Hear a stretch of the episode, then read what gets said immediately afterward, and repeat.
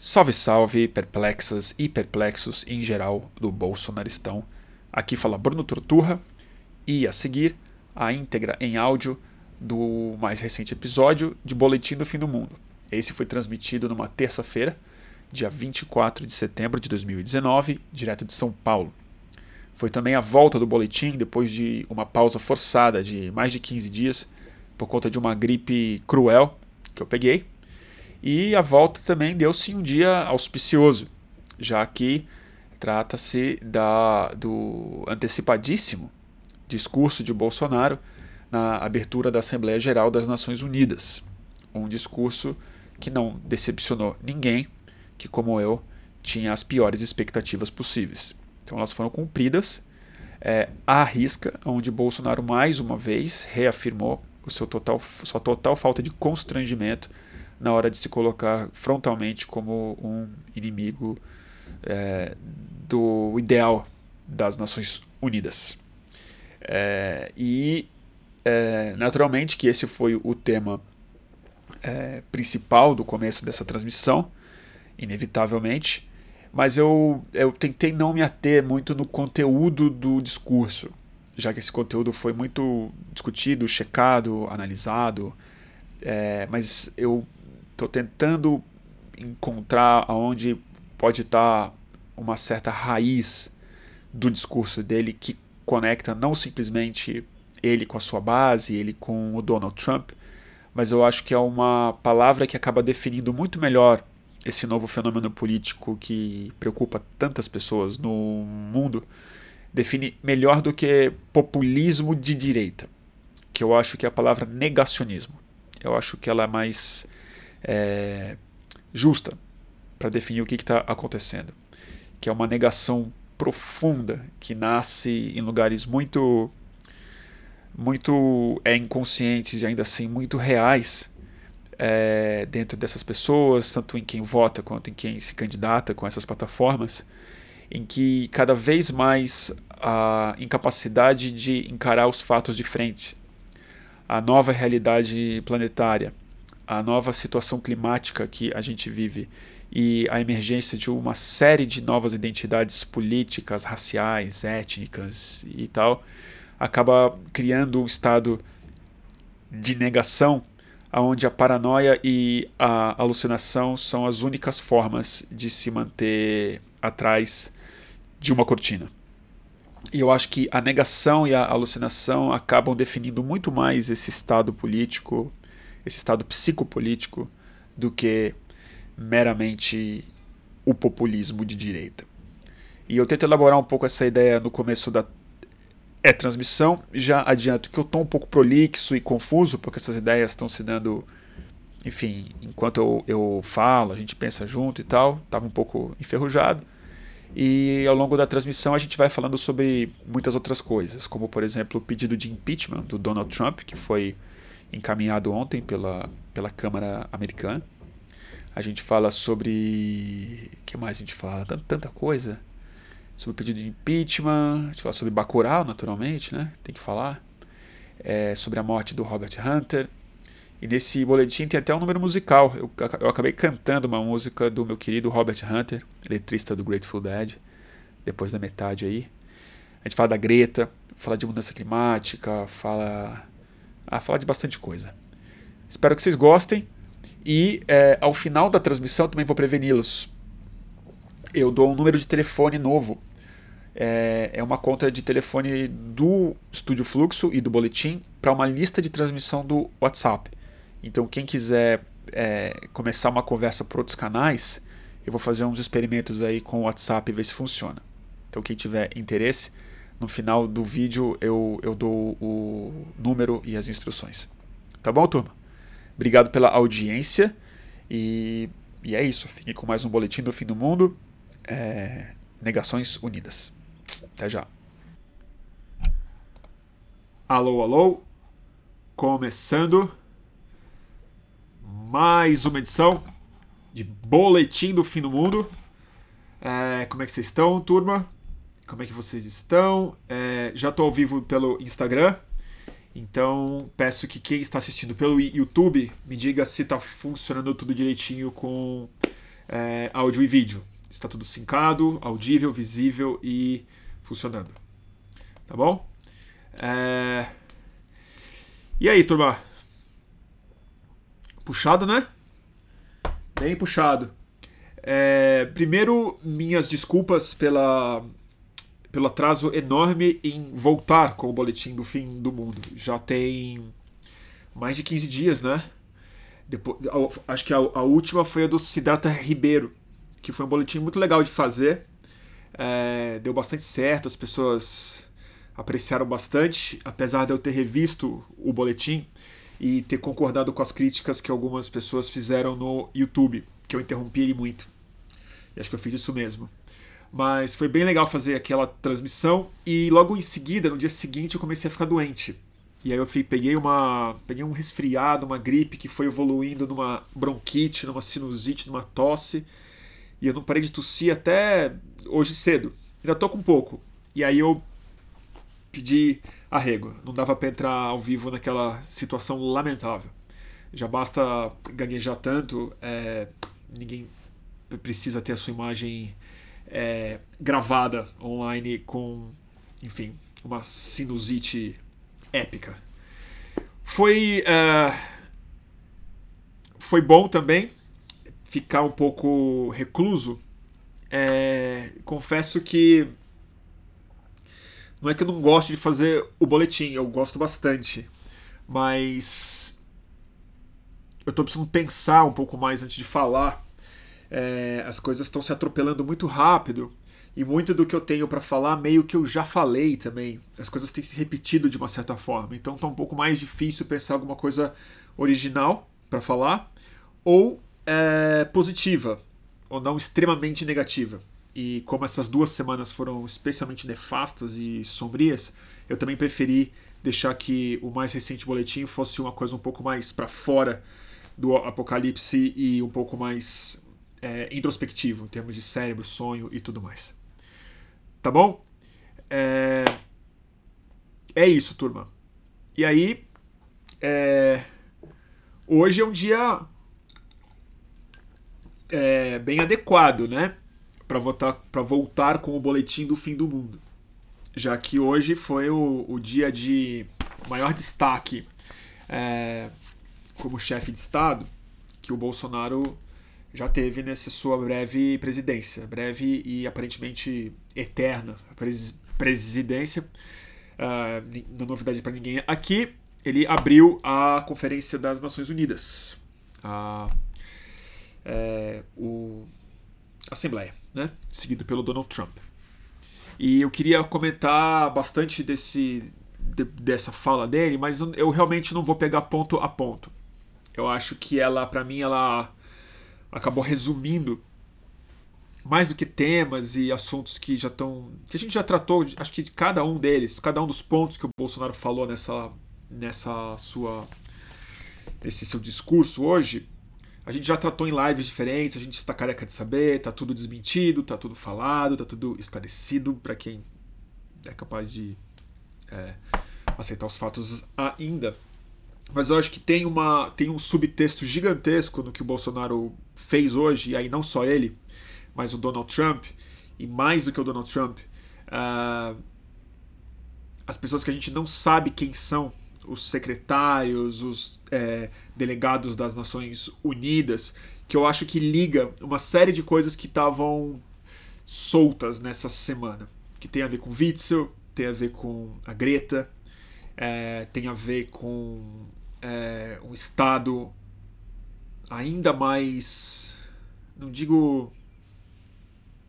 Como é que eu explico isso? Um Estado ainda mais é, chocante que a gente tem testemunhado nas últimas semanas em relação ao debate público, sobretudo nos perfis e nos repórteres, nas pessoas que ainda defendem com unhas e dentes o Bolsonaro e todo o campo que ele, que ele representa. Desculpa minha tosse. Uh, onde eu quero chegar com isso? Eu acho que o que. Uma das palavras que eu acho que está sendo mais mal utilizada nos últimos tempos é o populismo. Acho que essa palavra ela traduz uma outra coisa. ela é mais adequada para um outro tipo de apelo popular que se fez, sobretudo no século XX, mas no começo do século XXI também, por alguns go governos do mundo, inclusive alguns de direita. Mas eu acho que a melhor, é, o melhor termo para definir o piso sobre o qual o Bolsonaro está erguendo todo o projeto dele e o Donald Trump também, não é populismo, é o negacionismo. E não é negacionismo climático, pura e simplesmente. Eu acho que é uma forma muito profunda, uh, muito. e que faz muito sentido diante do dilema real que a gente está enfrentando hoje em dia. Que não me parece tanto uma disputa meramente ideológica entre campos é, historicamente rivais. Esquerda versus a direita, o socialismo versus o capitalismo, o liberalismo versus uma ideia mais é, reguladora de Estado, da economia. Mas eu acho que a grande oposição que está se cristalizando no mundo, e acho que nada representou isso melhor do que a imagem da é, jovem Greta diante do Donald Trump, mas o Bolsonaro é a nossa encarnação perfeita disso, que é a capacidade de encarar os fatos e a estrutura política que precisa que os fatos não sejam encarados pelos, pelo que eles são. É o, é, o negacionismo versus o que, que, seria o oposto do negacionismo? Né? É, eu não gosto de falar fatos, né? Porque é, soa uma coisa um pouco ultrapassada, mas eu acho que é a lucidez, na verdade, né? É a capacidade de olhar o mundo pelo que ele é. E a sensação que me deu hoje vendo a Assembleia, e aí não foi só o Bolsonaro, eu vou te falar, o discurso que mais me chocou não foi o do Bolsonaro nem o do Donald Trump. Foi o discurso do secretário que abriu a plenária antes do primeiro chefe de Estado, que foi o Bolsonaro. E eu vou explicar um pouco por quê. Não sei se vocês viram, eu sempre vejo a Assembleia da ONU. Há muitos anos. Toda vez que tem uma, eu ligo o live stream e assisto tudo. E é sempre muito chato. E você vê isso no plenário. É, se vocês repararem, atrasou um pouco porque o secretário não conseguia fazer com que as pessoas parassem de andar, de conversar, de ficar no celular e tal. E quando o secretário fez a sua fala inicial, ela foi especialmente, é, na minha cabeça, é, angustiante.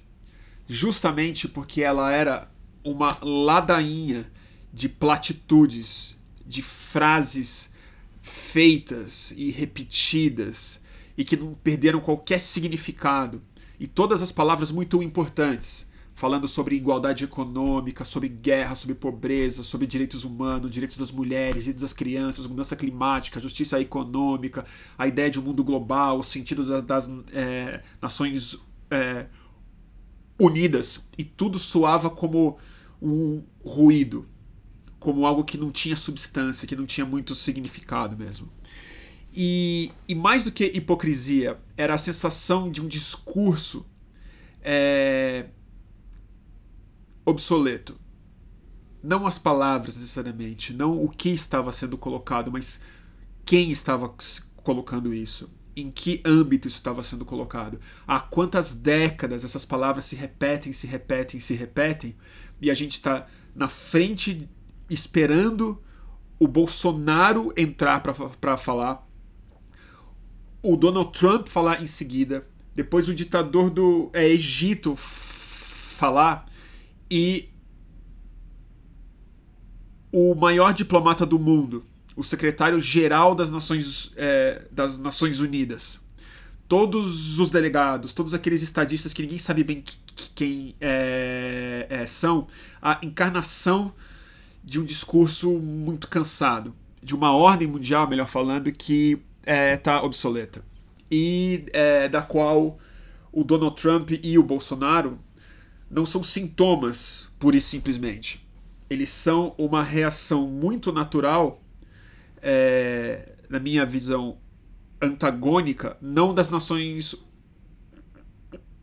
Unidas necessariamente, mas antagônica de uma outra dimensão que também tá tão puta e tá tentando substituir esse, esse pacto muito anódino que as Nações Unidas hoje representam, que na minha cabeça se é, encarna-se muito melhor na Greta, no movimento é, contra as mudanças climáticas que tem se tem avançado muito no mundo, mas mais importante do que isso, né?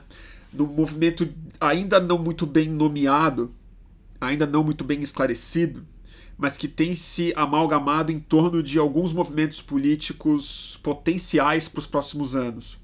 Sobretudo nos Estados Unidos, em torno do é, Green New Deal, uh, em torno de, de umas manifestações é, europeias anti-Brexit, mas ao mesmo tempo anti-establishment, que todas elas de alguma maneira se conectam na única causa que é capaz de fazer isso, que é a do clima e a da transformação da matriz produtiva e energética do mundo.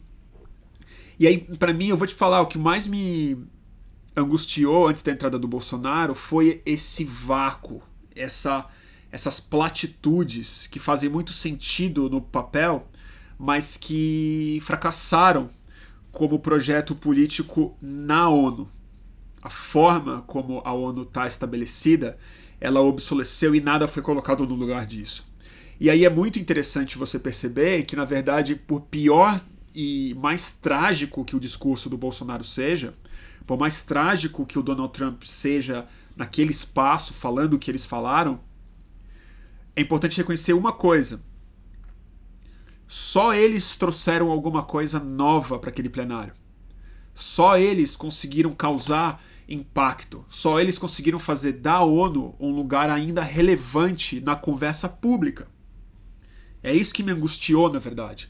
Eu falei, agora o show começou quando o Bolsonaro começou a nos envergonhar e dar o vexame dele, falar besteira e mentir, depois Donald Trump e tudo, e tudo mais, o recado não era simplesmente da é distopia.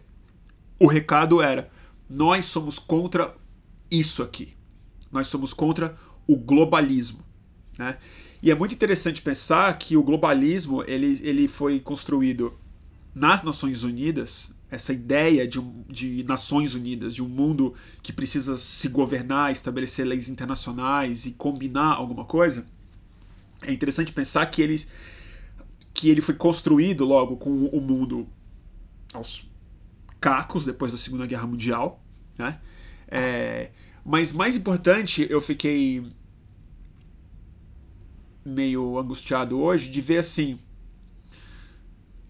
as quando as Nações Unidas foi construída, é verdade, havia sido depois do resultado da obsolescência da antiga ordem.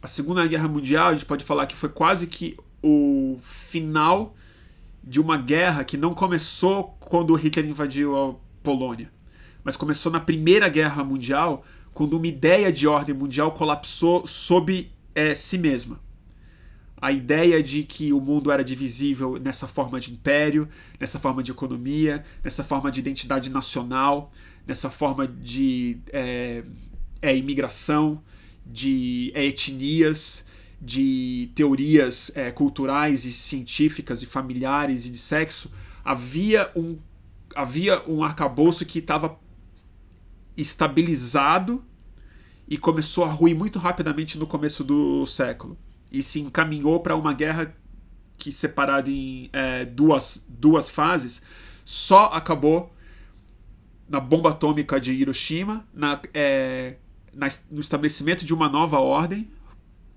polarizada que seja, mas minimamente estável do ponto de vista da estrutura política. E a ONU foi esse foi essa grande novidade, essa grande aposta. Falou: essa é a nova ordem ela vai se estabelecer com sede nos Estados Unidos, ela vai ter esse formato de negociação, vão ser os diplomatas que vão fazer todas essas conversas, apesar dos chefes de Estado poderem ser é, rivais e inimigos. Existe um centro mínimo onde a economia, onde o trânsito de pessoas vai se organizar. E foi isso que veio colapsando muito com o tempo, e acho que agora a gente está passando por uma obsolescência dessa ordem mundial só comparável com a fase pré-ONU, com a fase antes da Primeira Guerra Mundial, e não da ascensão do fascismo, é, é necessariamente, mas da, do, da não funcionalidade de uma ordem política. E que assim como na primeira guerra antes da primeira guerra mundial tinha muito a ver claro com é, obsolescência econômica e é, técnica mas tinha a ver também com a emergência de novas formas de comunicação de massa e de temas que é, saíam muito além das fronteiras é, rigorosamente estabelecidas antes. É, novos códigos culturais que eram capazes de abranger áreas diferentes, novas, é, novas é, identidades que não, se, não eram possíveis mais de serem é, armazenadas é, na lógica de império e colônia, é, e novos tipos de armas, né? E eu acho que a gente hoje estava muito claro que isso estava acontecendo. Mas a coisa mais preocupante disso tudo é que de alguma maneira é, essa vanguarda da ONU que eu acho que está colocada mais no Bolsonaro e no, Donald Trump do que em qualquer outro outro representante lá eles não representam tanto uma ideologia política é, eu acho que eles representam muito mais uma resposta imunológica muito mais regressiva do que futurista, na verdade. E como é que eu explico isso? Estou um pouco confuso.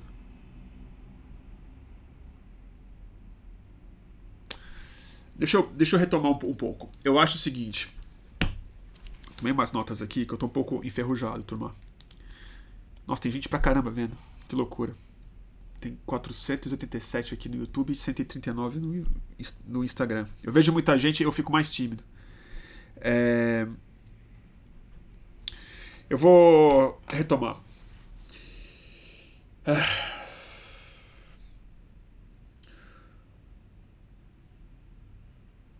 Não é de hoje que a gente sabe que o que o Bolsonaro verbaliza, o que o Donald Trump verbaliza, é, não correspondem aos fatos não tem base real. Ele não tem é, substância. O mundo não está sob uma ameaça comunista, é, existe mudança climática, não é uma conspiração das ONGs para tomar a Amazônia. Não preciso desmentir essa, essas coisas. Mas o que eu acho que eles estão expressando não é uma verdade, mas é uma é uma condição inconsciente muito profunda, humana, que é capaz de construir realidades. Então não se trata meramente de fake news, não se trata simplesmente de mentira. Se trata, na minha cabeça, de uma resposta imunológica que um modelo de realidade interno muito, muito ancestral às vezes mais antigo do que o capitalismo mesmo, muito mais antigo do que a ordem da própria ONU, ele está sendo reativado como um software biológico que o ser humano tem diante de um novo imperativo que os fatos estão colocando diante da gente. É, e eu acho que esse software que depende do fake news, que depende de uma alucinação que é criada antes internamente, só após isso ele é criado para fora. Por isso que eu não acho que o Bolsonaro necessariamente mente. Eu acho que se você colocar ele num polígrafo, talvez ele passe no teste. Porque eu acho que essa alucinação é produzida genuinamente internamente dessas pessoas.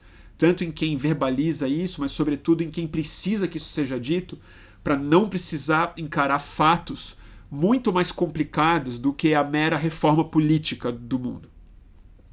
É, e que, na minha opinião, tem a ver com uma condição muito biológica do ser humano.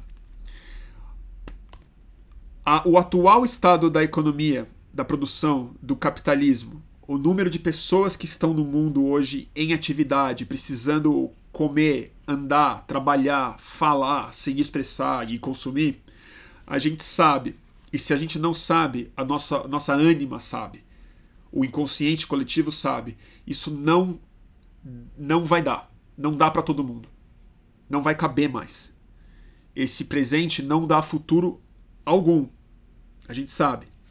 E é exatamente isso que está sendo expresso de maneira frontal, papo reto, indignado pela Greta e tudo que ela representa. A presença dela em Nova York, simultaneamente a do Bolsonaro, para mim é exatamente esse choque. É uma jovem autista capaz de falar de maneira muito objetiva o que nos espera e com uma autoridade ética que é conferida pela mera lucidez dela, né?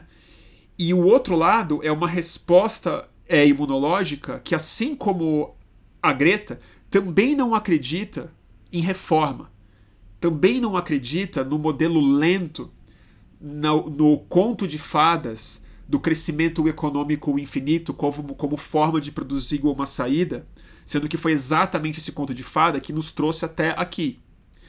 Essa resposta imunológica que eu acho que está por trás de toda a fala do Bolsonaro, e está por trás de toda a fala do Donald Trump, e está por trás do Witzel, e está por trás de uma série de coisas que a gente viu essa, essa semana, é é um drive de supremacia branca se preparando para o colapso climático.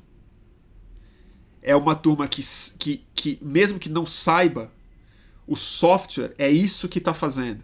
Eu acho que é o fato de que, diante da escassez completa que, que virá caso a gente não faça uma revolução no ponto de vista, no modelo de realidade sobre a qual a gente está em cima, é, para manter essa identidade ocidental, a identidade cristã, a identidade masculina, a identidade nacionalista, a identidade militarista, a identidade branca, a identidade capitalista, a identidade meritocrática, a identidade do acúmulo, a identidade do progresso infinito, a única forma biológica disso ser garantido é a construção de muros mesmo.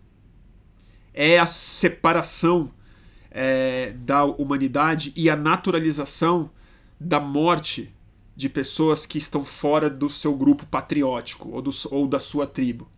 E eu acho que isso é um software biológico humano que é presente dentro da é, gente desde a savana. A gente viu isso acontecer na Primeira Guerra Mundial, a gente viu isso acontecer no século XVIII. A história de guerras europeias é exatamente isso. E acho que é muito interessante que isso está acontecendo nas Américas agora, mais do que na própria é, Europa, porque a América, de, de alguma forma, foi a promessa é, para os europeus de que o mundo era infinitamente expansível. De que na hora que essa terra apareceu, criou-se a ilusão, que demorou muito tempo para ela, ela se virar cultura de fato, mas de que a gente poderia acabar com a escassez do mundo. Que a gente poderia viver num mundo de crescimento infinito. De alguma forma, só o novo mundo, só as terras infinitas dos Estados Unidos e do Brasil e o ouro todo e, e os escravos da África e, e, os animais e a madeira e os rios e a água e o minério todo, só eles foram capazes de dar por centenas de anos a ilusão para o sistema econômico de que o crescimento infinito era, era possível, porque ele foi possível por 50, depois por 100, depois por não sei quantos anos. E o que a gente está enfrentando é uma reversão completa do modelo de realidade e não do colapso das ideologias do século XX. Não é exatamente que a conversa entre socialismo e capitalismo não é capaz mais de encapsular. Eu acho que é realmente assim o, o, o núcleo da realidade mesmo. E tem uma coisa. Tô falando muito já, né? Mas tem uma coisa tem, acho que tem um livro que eu já falei para vocês aqui, do Galbraith, do economista John Kenneth é, que faz muito minha cabeça, ele não está aqui, eu deixei ele no, no Rio, mas que chama A Sociedade Afluente. E ele diz uma coisa lá que esses dias ficou muito evidente na minha cabeça, que é. Uh, durante toda a história humana, até meados do século XX, a gente estabeleceu toda a nossa organização política e econômica, e acho que é dela que nasceu a ideia de patriotismo, a ideia de nacionalismo, a ideia de fronteira, a ideia de multipaíses e, e tudo mais. É, tudo isso foi estabelecido dentro de um universo de escassez. Sempre escassez. Sempre tinha menos comida no mundo do que boca para comer. Sempre tinha menos água limpa no mundo do que gente para tomar. É, é, e de alguma forma, basicamente pela comida, mas uma série de outras coisas, né? A dificuldade que era ter saneamento, medicina, é, tudo, mas sobretudo comida no mundo, a gente foi muito. A população do mundo também foi muito disciplinada por isso. É, então tem um, um, um drive humano, tem uma coisa evolutiva dentro da nossa experiência como espécie que definiu toda a nossa relação política e econômica, em que a abundância sempre foi uma visão futura. E em meados do século XX, a gente conseguiu de fato produzir não simplesmente abundância, mas excesso. A gente conseguiu produzir excedente.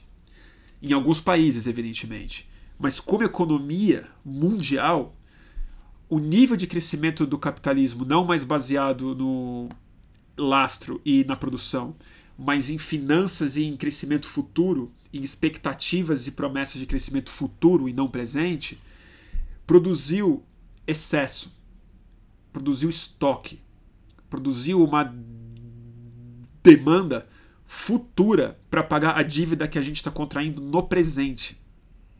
Isso não se trata simplesmente de depauperar a natureza, de não ser sustentável, mas da gente produzir um sistema econômico que não condiz mais a uma realidade interna que a gente ainda se comporta como se o mundo fosse um lugar de escassez e de falta. Então a gente tem a capacidade de produzir o suficiente para todas as pessoas. A gente conseguiu desenvolver técnica é, e estruturas de produção, estruturas urbanas, estruturas de saúde capazes de gerar abundância fixa só que a gente ainda se comporta culturalmente, politicamente, em termos de identidade nacional e tudo mais, como se a gente estivesse potencialmente em guerra com, com os outros assim que a, que a coisa fecha. E isso cria, isso cria uma disfunção, né? Isso cria uma irracionalidade intrínseca no sistema. Me admira que e é engraçado que isso foi exatamente na época da fundação da ONU, né? Foi muito pouco após a fundação da ONU que o Galbraith escreveu esse é, livro falando da necessidade urgente de se reformar o conceito de economia global em torno da abundância e não da escassez. E agora a gente está vendo, 75 anos depois da fundação das Nações Unidas, o colapso dela sob, sob é, si mesma. O colapso do reformismo gradual, né? É, e o que eu acho é que esses caras não são mentirosos, necessariamente. Eles são, mas não é isso que interessa, no fundo. Eles negam. É o negacionismo.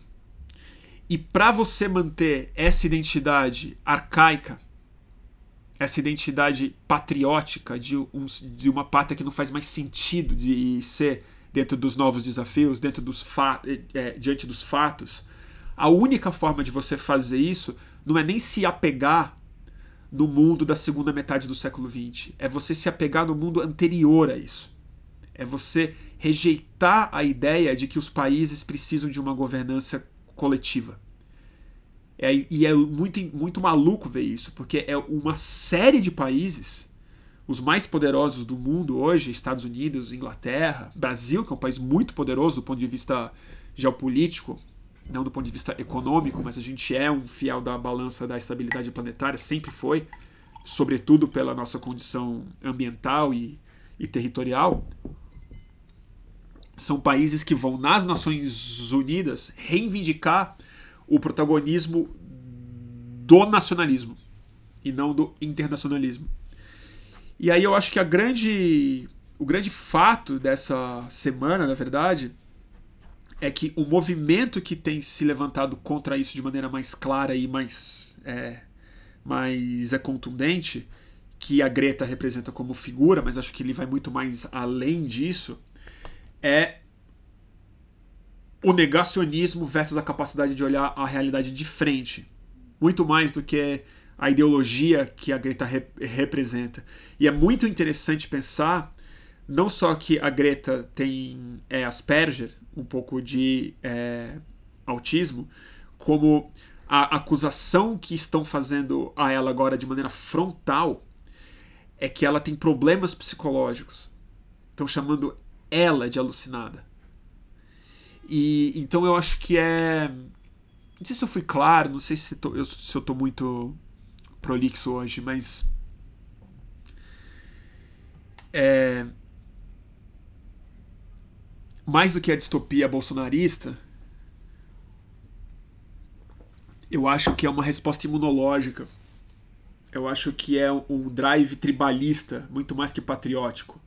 É a preparação inconsciente de homens muito muito doentes da cabeça, muito incapazes, muito burros, na verdade, mas que são incapazes de se desapegar do modelo de realidade. E o preço que a gente vai pagar é muito forte, porque o colapso climático, na minha cabeça, nada mais é assim do que uma alucinação é, se impondo sobre a realidade física. É a incompatibilidade dos fatos com as expectativas que está criando essa disfuncionalidade absoluta no mundo hoje. E, e aí o que eu vi lá, na verdade, o que mais me preocupou não foi a contundência agressiva e alucinada do Bolsonaro. Foram as palavras moles dos demais chefes de Estado. Foi o fato do discurso da Angela Merkel e do Macron e do secretário da ONU não serem muito dignos de nota. É isso que me assusta um pouco. É o fato da responsabilidade da lucidez estar tá colocado sobre uma menina de 16 anos que sente um desconforto é, patológico de estar em público e se relacionando com pessoas, que é a característica do tipo de autismo que ela tem. Então eu acho que a Greta é muito mais do que uma líder, na verdade, ela é a demonstração encarnada da do, do, tamanho do tamanho da nossa alucinação e da nossa incapacidade de ver isso de frente. É... E é isso, as pessoas não se retiraram da, da, do discurso do Bolsonaro. O que mais? Fez alguma. Fez algum. Falei muita besteira? Que eu realmente. Tô um pouco enferrujado. Eu tô bem estressado também. Confuso, gente.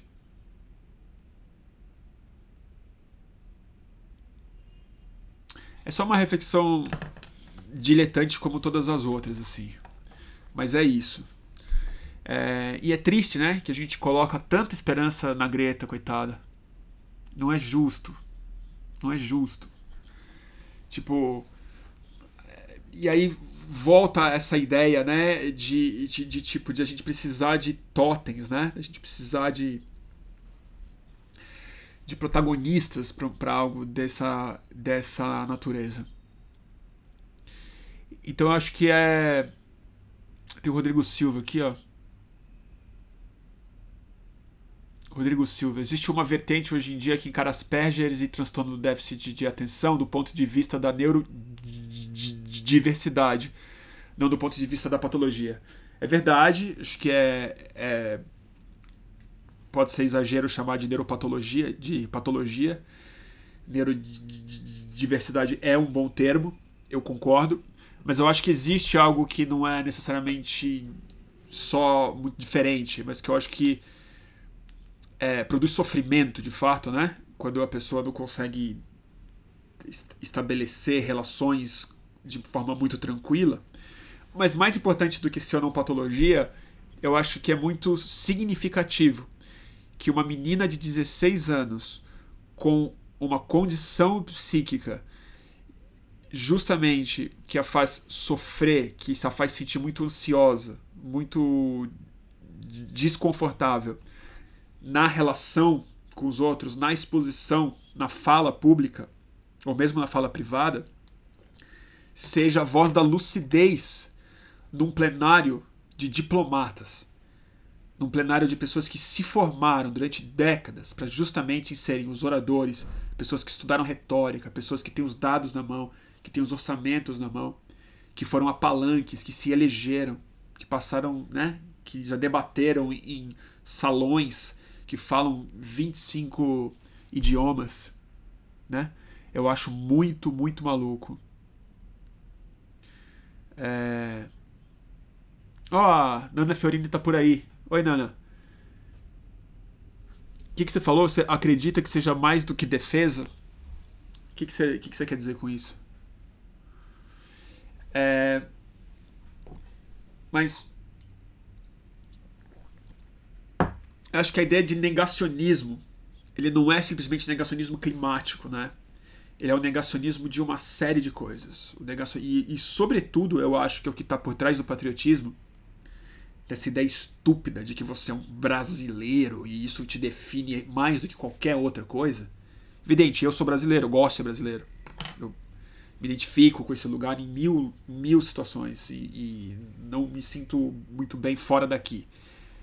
Mas, evidentemente que existem coisas muito mais importantes do que ser brasileiro. Mas o que eu acho mais louco na ideia patriótica é que ela é a negação, na verdade, de que a gente é uma espécie. Eu não estou falando nem de que somos todos iguais, porque eu não vou nem repetir o discurso da ONU. Eu não vou cair na platitude do secretário. Todos temos a mesma dignidade, os direitos humanos são sagrados. Eu concordo com tudo isso, mas sem dúvida isso não ressoa mais. Eu acho que a grande negação que está colocada no mundo hoje, e acho que ela é teológica, acho que ela é política, ela é identitária, ela é uma série de coisas, é a incapacidade do ser humano aceitar que ele é uma espécie e que a condição número um, que é o piso de tudo, onde a gente tem que aí em cima disso rever quem a gente é como nacionalidade, como gênero, como cultura, como cidadão, nós somos dependentes, frutos e é, conectados com o mundo natural. E acho que mais que o negacionismo climático, o que o patriotismo desses caras está revelando é a incapacidade desses egos alucinados e muito inflados e doentes de verdade de se olhar no espelho e ver um animal e ver um primata que de fato ele é e olhar para as outras coisas e falar nossa que, que situação que a gente está e entender que essa talvez seja a única missão política possível no século XXI e aí é isso que eu acho que é um negacionismo patológico num lugar que eu não sei nem analisar, mas que é. Mas que eu acho que tá nesse lugar.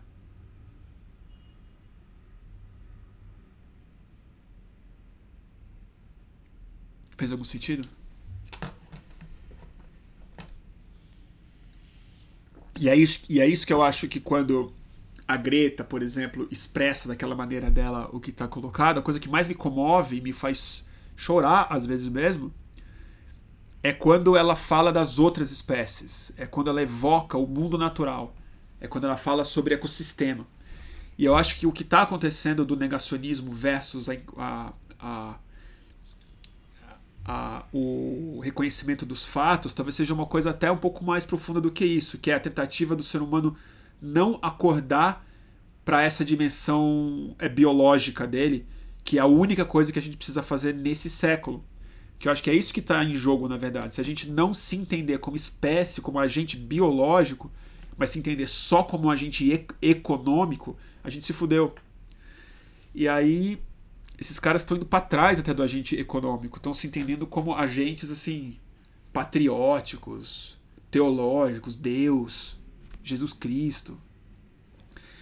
E aí vocês têm que lembrar, né, gente? O, o, a cúpula que o Bolsonaro realmente investiu esses últimos tempos foi na Hungria. A cúpula da. É, tô super gago. Da. Demografia. Não da democracia. Eles usaram demografia como a questão mais importante dessa nova ordem que eles buscam protagonizar. O Brasil, no caso. Que é a, a ideia de reconstruir, agora através de um discurso muito positivo, muito fofo, muito familiar, a ideia de um tipo de eugenia, de separar as pessoas etnicamente com as desculpas religiosas, né? a palavra ocidente, aumentar o número de filhos, falar de cristianismo, falar de heterossexualidade como fatores de construção de uma identidade política e não simplesmente pessoal, é um assunto muito sério. E para mim está totalmente por trás dessa, dessa negação, dessa incapacidade das pessoas de aceitarem coisas muito, muito óbvias no fundo.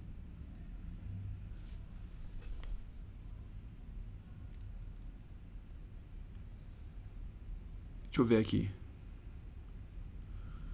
A Nana tá falando aqui. Nana, deixa eu ver. E tem muita coisa escrita. É que a Nana é psicóloga, né? Então ela tá falando de coisas que eu não sei, não sei muito entender ou não sei falar sobre isso. Mas eu confio.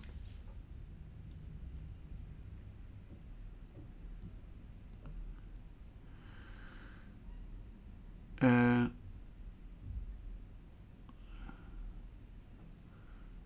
Ah, e tal. E aí eu tava falando, eu pedi o fio da meada, mas é... tem algumas coisas que estão pedindo para eu comentar aqui, mas eu vou fazer um comentário rápido sobre o Steve Bannon. É... Eu disse no começo dessa, dessa live que eu nem acredito tanto que o Bolsonaro e o Donald Trump são podem ser simplificados como meros mentirosos. Eu acho que a alucinação é produzida internamente mesmo, assim. Acho que é um fenômeno muito mais complexo do que a mera mentira.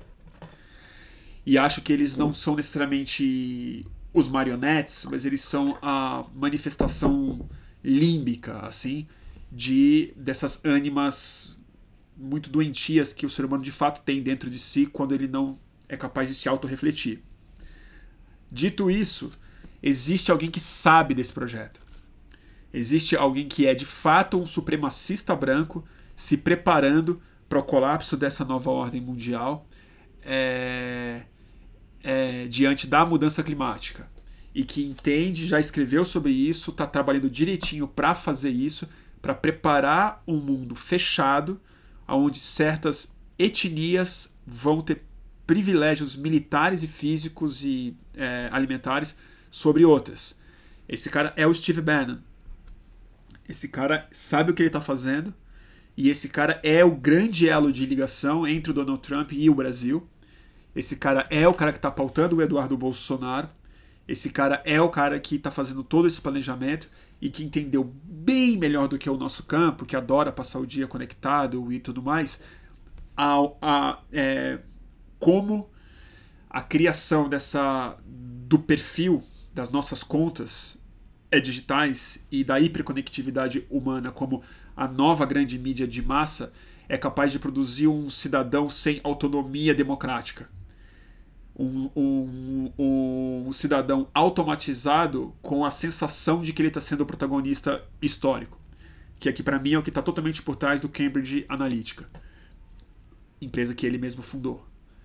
Então, assim, é, o Steve Bannon é esse cara. Ele foi o cara que hoje, o maior vitorioso do mundo nesse dia de hoje é o Steve Bannon. O cara que ganhou de fato a conferência, a Assembleia das Nações Unidas hoje. Foi o Bannon. Ele pautou o Bolsonaro, pautou o Donald Trump e está é, entendendo exatamente onde as brechas nessa nova desordem mundial está e, e aonde ele tem a ganhar com isso. Então é, é bastante preocupante.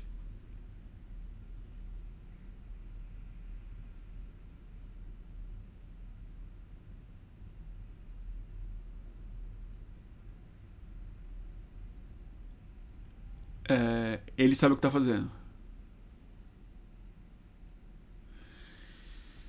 Tem. Vocês estão pedindo para falar sobre impeachment do Donald Trump, né?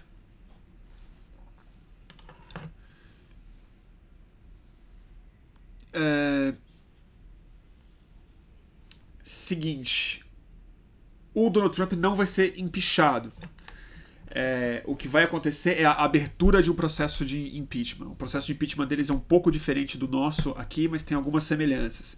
A principal delas é que quem afasta definitivamente o presidente, caso ele o processo de impeachment é, passe na Câmara, é o Senado, não os deputados, não os representantes.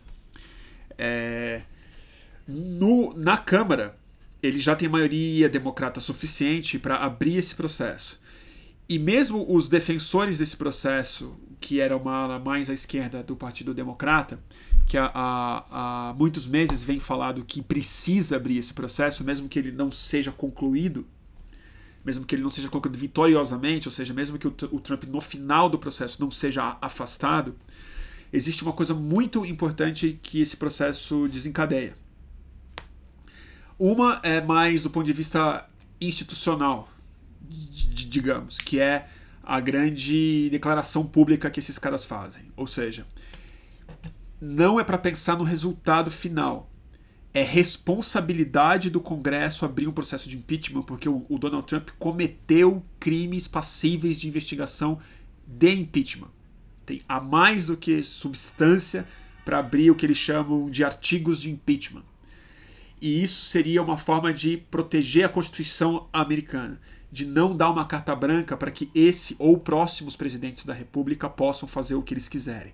Abusar de poder, é, se refestelar com líderes de outros países e tudo mais. Ou, ou, ou é, seja, mesmo que ele não seja afastado, ele vai ter que passar por um processo. Mas existe uma outra coisa que eu acho que é onde os mais pragmáticos estão colocados no Partido Democrata a favor da abertura desse processo, é que vai dar poderes de investigação para o Congresso que eles não conseguiram ter justamente pelo abuso de autoridade que o Donald Trump impôs nos últimos anos para barrar investigações, indicando gente muito suspeita para a procuradoria deles. É, nominalmente o, o primeiro o Jeff Sessions, depois William Barr e uma série de pessoas que ele ou afastou quando é, ensejaram investigações sobre ele e a família dele, ou é, gente muito chapa branca que ele indicou posteriormente.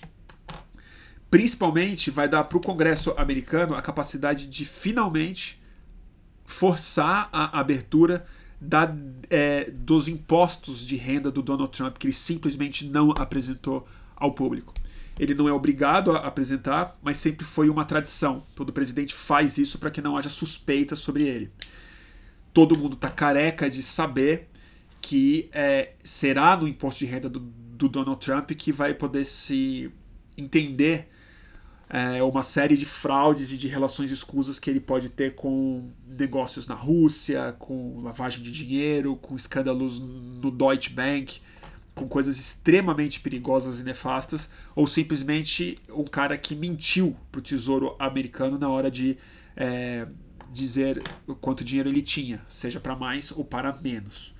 Isso vai dar um poder de investigação para o Congresso que pode ser muito prejudicial para o Donald Trump, mesmo que não seja afastado, para ele ser é, para ele perder as eleições de 2020. E recentemente ele cometeu um abuso de autoridade que, de novo, na minha opinião, não é de longe o mais grave do que ele fez nos últimos anos, mas é um que é meio que a gota d'água, porque ele tem muita substância e foi um vazamento vindo da própria equipe do Donald Trump, de que ele teria chantageado o governo ucraniano para que ele só liberaria recursos para o governo ucraniano que estavam meio, meio reservados é, no orçamento, se o presidente da Ucrânia investigasse o filho do Joe Biden, que hoje é o, o, o primeiro colocado nas primárias para disputar com o Donald Trump no ano que vem, e o filho dele trabalhava numa empresa de gás natural ucraniano. Tem várias dimensões isso. Uma é o Donald Trump, de fato, fica encalacrado com isso, porque é abuso de poder completamente, é mais um crime, um abuso de autoridade passível de impeachment ou, ou pelo menos de investigação. Mas o que mais me interessa nessa história, que eu acho que é bem delicado, é que também de alguma forma expõe o Joe Biden. Porque apesar dele ser o perseguido pelo Donald Trump, é, ter um filho trabalhando numa empresa de combustível fóssil nessa altura do campeonato, sendo vice-presidente dos Estados Unidos e pleiteando a presidência, é, é algo que também não é muito desejável à altura do campeonato. É algo que coloca ele numa situação também muito delicada diante de pessoas como Elizabeth Warren e o Bernie Sanders, que são os dois candidatos democratas disputando a vaga que são os, digamos, os menos da negação. São as pessoas que mais estão falando frontalmente contra o modelo é, obsoleto de composição entre grandes empresas, sobretudo grandes empresas de combustível fóssil, e a democracia dos Estados Unidos. Eles não são tão reformistas. E o Joe Biden já falou isso, que a que para mim a declaração mais grave que o Joe Biden deu nesses últimos meses todos foi numa conversa com doadores bilionários. Ele falou que vai lutar contra a mudança climática, que vai ter que ter economia verde, vamos mudar o padrão de energia e tudo mais. E ele falou a seguinte frase: ele falou, a gente vai fazer isso e nada essencialmente vai mudar. A gente vai conseguir manter o modelo de capitalismo americano e reformar a forma de produção.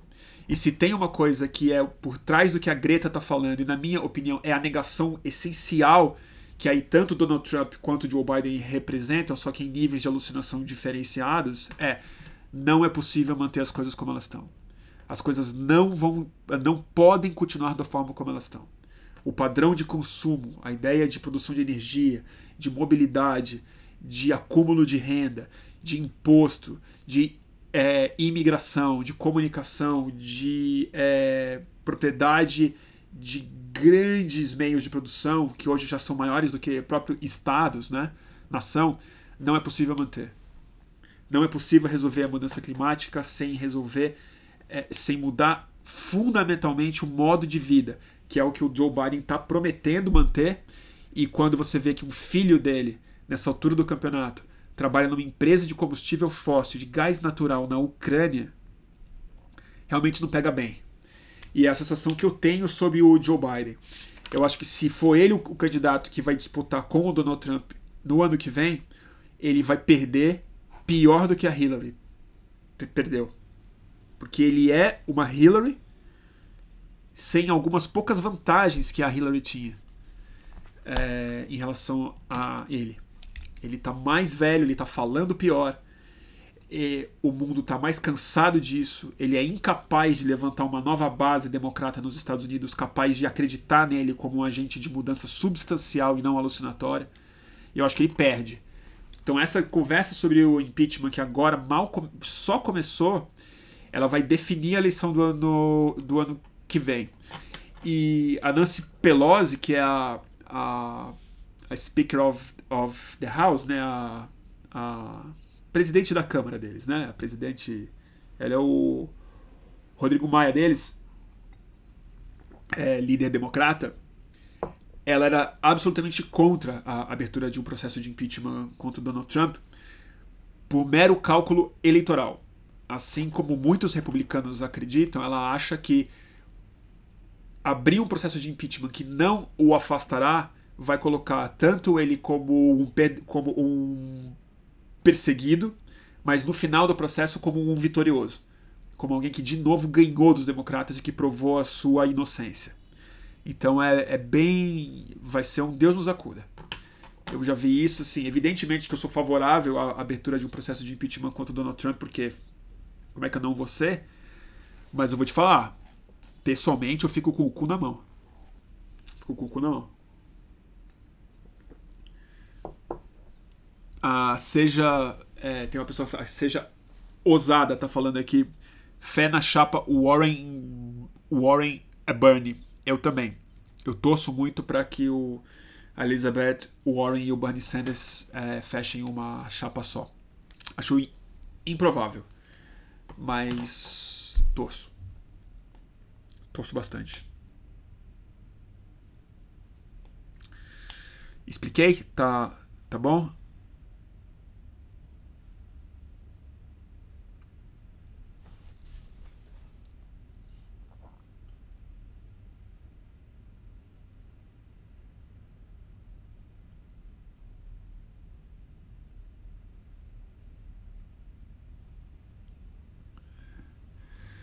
Tá certo, turma?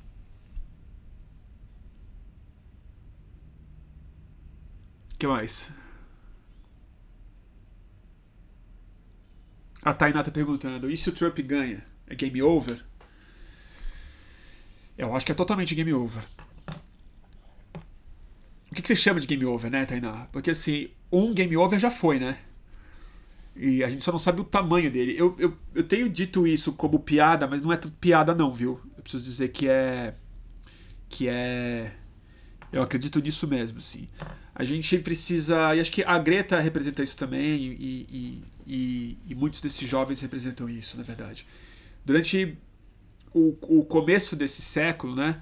O Fórum Social Mundial era um lugar muito importante de frequentar e de entender. Era onde a esquerda estava tentando se reorganizar e criar uma nova coletividade global, muito mais é, democrática do que os projetos comunistas do século XX, mas mais diversa e tal, mas ainda muito marxista, muito conectada com a ideia de esquerda tradicional mesmo, né? com a mesma, mesma iconografia. E era uma, rea, era uma reação à nova fase do capitalismo globalizado. Era uma esquerda que tentava se globalizar de uma outra forma, debaixo do seguinte slogan: Um outro mundo é possível. Querendo desnaturalizar a ideia de que o capitalismo é, estabelecido dessa forma era a única, era, era a, a, única forma possível de se organizar a sociedade. De que a, de que a gente poderia imaginar um mundo diferente e outro mundo seria possível de fato se os povos se organizassem politicamente daquela forma. Eu acho que a gente tem que atualizar o conceito do, do, do Fórum Social Mundial para outro fim do mundo é possível. Porque de fato a gente não vai conseguir reformar esse. A gente, a gente vai passar por algum tipo de colapso, de algum tipo de crise de, de algum tipo de crise muito séria que que vai demandar um nível de é, risco, de dor, de renúncia, de sacrifício que não nos foi demandado em, em muitos e muitos séculos, eu acho. É, porque não se trata de uma guerra, não se trata do sacrifício de uma geração, de um país, de uma luta contra o nazismo, tudo mais. A gente está falando de reconstruir ecossistemas, de falar de falta de recurso e de desestabilização climática para bilhões de pessoas e tudo mais. Mas o que a gente não pode abandonar, o que a gente não pode desistir, na verdade, é de tentar fazer com que esse colapso seja mais justo. E eu vou ter que, infelizmente, encerrar aqui no Instagram, porque vai cair daqui a um segundo. Eu volto daqui a um segundo aqui no Instagram. Então, vai cair. Volta aqui.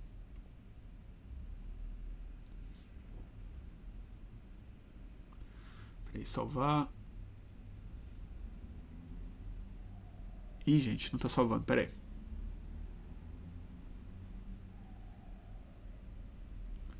Compartilhando stories. Vou, vou voltar aqui.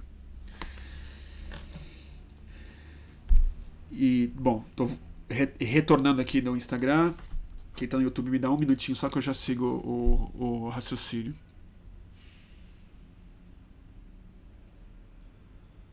Deixa eu ler aqui um pouquinho de, de mensagem. Vocês estão por aí, gente? Estão, estão voltando? Então, o que eu estava falando é o seguinte: eu acho que a ideia do outro fim do mundo é possível realmente não é só uma piada, eu acho que é, é uma certa orientação para as perspectivas utópicas que a gente tem pela frente, na verdade. que é uma administração desse colapso como forma de redução de danos de verdade, que são conceitos que estão por trás do, de palavras como resiliência, como mitigação, né? Que é, é, é, é, é o melhor que a gente tem. Então, assim, abandonar o barco e aceitar o colapso como algo inevitável é não reconhecer que o colapso não é claro como ele será. Tem muitas dimensões dele. Ele pode se dar de muitas formas. E a forma como a gente vai encarar isso vai ser o fator mais importante para como o mundo vai ser após o colapso. Seja daqui a 50, 100, mil anos. Mas assim, a forma como a gente lidar nessa transição vai ser o começo de um novo fractal que vai se manifestar de um milhão de formas. Então eu acho que o game over que a Tainá estava colocando aqui, ele também ele é, ele é também um tipo de reset, né? Ele não é simplesmente o game over. Ele é a ele é uma transformação do jogo de verdade. Claro que se o Donald Trump ganha, a gente pode saber que o futuro vai ser muito pior do que se ele não ganhasse. Assim como o Bolsonaro. Se o Bolsonaro seguir no poder, o futuro do mundo vai ser muito pior do que ele seria se ele não fosse. Não tenho dúvida disso. Mas a questão é aceitar o colapso sem tentar administrar esse colapso com um pouco mais de lucidez, de justiça e, e capacidade de resiliência e não de resignação, vai definir a natureza do colapso. E existem colapsos muito diferentes. A gente, e alguns são preferíveis. Alguns seriam mais justos do que outros. Alguns iam ser menos dolorosos. Alguns poderiam ser melhores para a natureza. Alguns seriam melhores para a equidade social, para a igualdade racial. Então eu acho que tem uma. É, eu sou super catastrofista, vocês sabem, né? Chama Boletim do Fim do Mundo, isso, isso, essa, esse, esse programa. Mas a ideia de game over mesmo, ela é muito sedutora, mas ela não é inteligente. Porque ele não é. não tem over. A vida está no planeta há, há, há 4 bilhões de anos, né? Já bateu o asteroide bem, bem maior do que o Donald Trump aqui nesse planeta. E, e as coisas continuaram, né?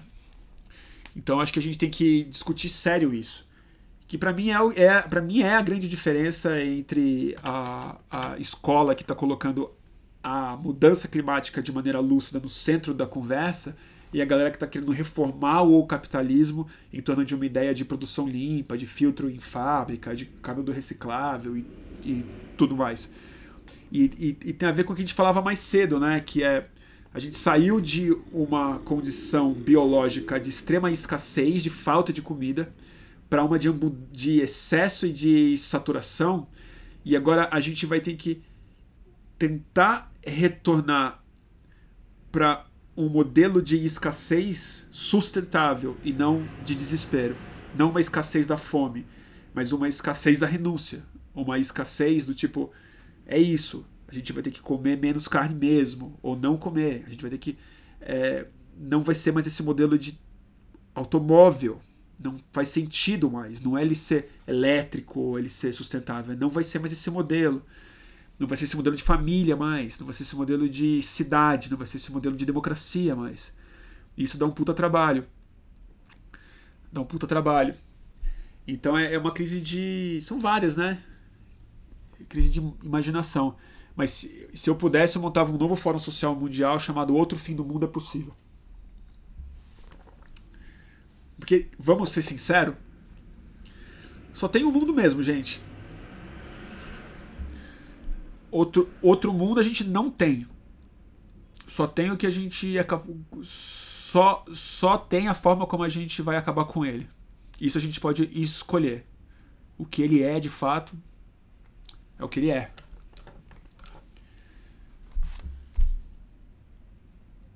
Fez sentido?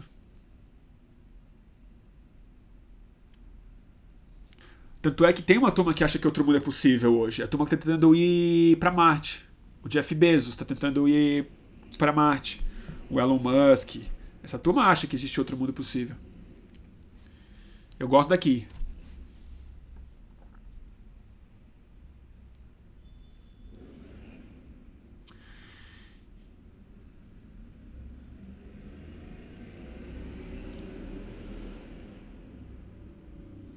Vamos lá.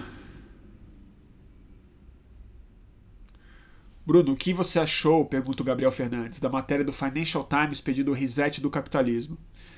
O mais importante não é a capa, né? O mais importante é, é a página seguinte. Ele falou, é hora de resetar o capitalismo. E aí na página seguinte reafirmou que o que precisa é o aprofundamento do livre mercado, da produtividade, da geração de emprego e tudo mais. Na verdade é o capitalismo tentando se salvar, né? Não é o capitalismo tentando salvar o mundo. Né? Eu não confio. Eu não confio. Achei outra platitude do Financial Times. Eu vou acreditar no Financial Times na hora que a capa deles for, for, for assim. É hora de arrancar todo o dinheiro de, de investimento em combustível fóssil.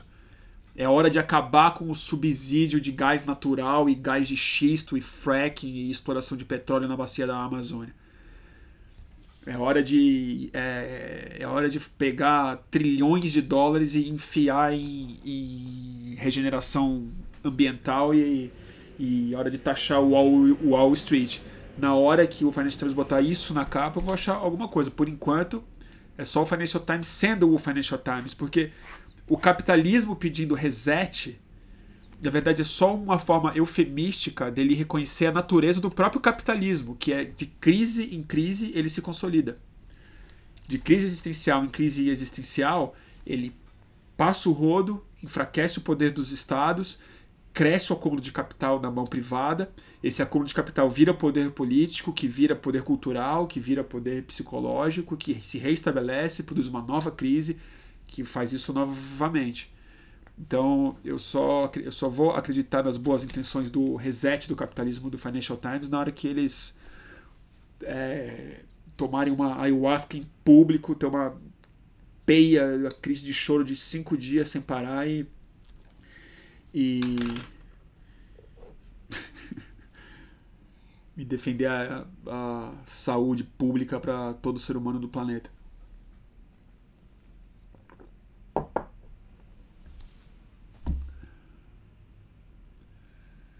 Tá certo?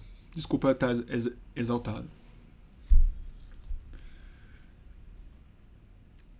Aí o, o Gabriel respondeu aqui: Bruno ficando cada vez mais é marxista, assim que ele gosta. É, né? Mas eu acho que os marxistas não vão concordar com você. Muitos marxistas. Eu acho que eles me acham bastante liberal, na verdade. É, eu não sei, eu não, eu não, não, não, não não entro muito nessa conversa, sinceramente. Eu não tenho instrumento para entrar nela de, direito. Eu concordo muito com o diagnóstico marxista, mas eu não sei. Eu não sei. Eu já falei disso, né? Acho que eu sou muito misantropo para ser para ser um autêntico comunista.